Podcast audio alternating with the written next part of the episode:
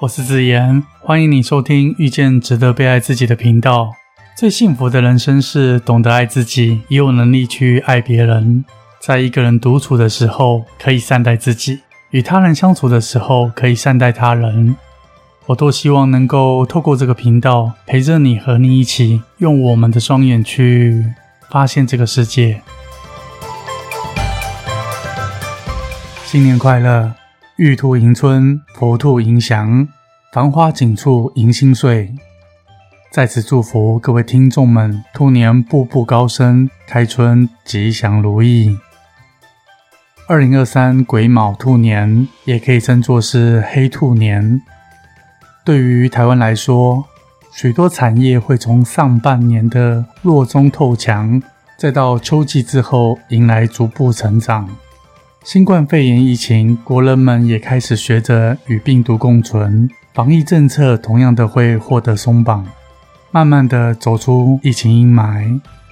虽然整体经济衰退、通货膨胀、国际情势不稳定，但是台湾整体仍然朝着正面的方向前进。所以我们在职场及事业上更需要谨慎，可是却没有悲观的必要。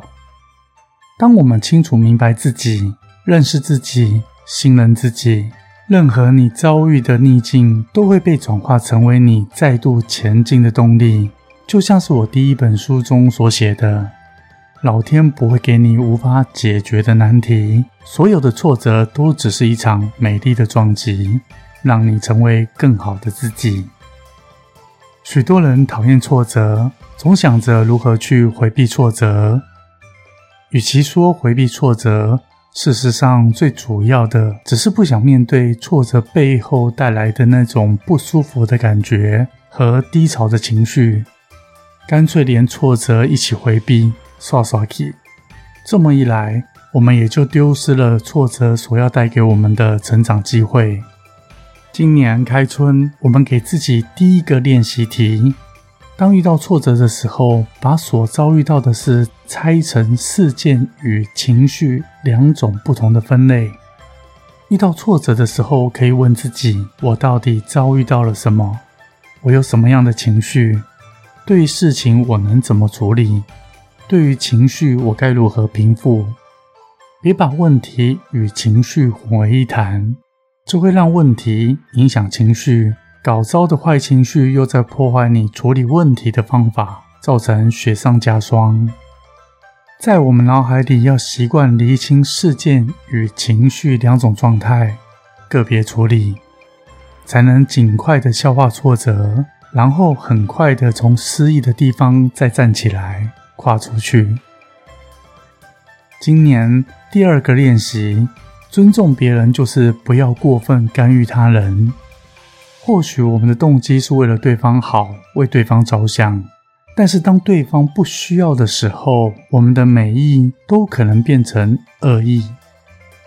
如果你还是想要鸡婆的给予对方意见，那么千万要有对方不领情或被误会的心理准备。对方会如何回应你，要看对方心理素质而决定。他高兴不高兴，需要不需要。当对方是高兴或是需要的时候，你说的话，对方可以听听，当做参考；对方不高兴或是不需要的时候，你说的话，对方就会觉得你是在找他麻烦。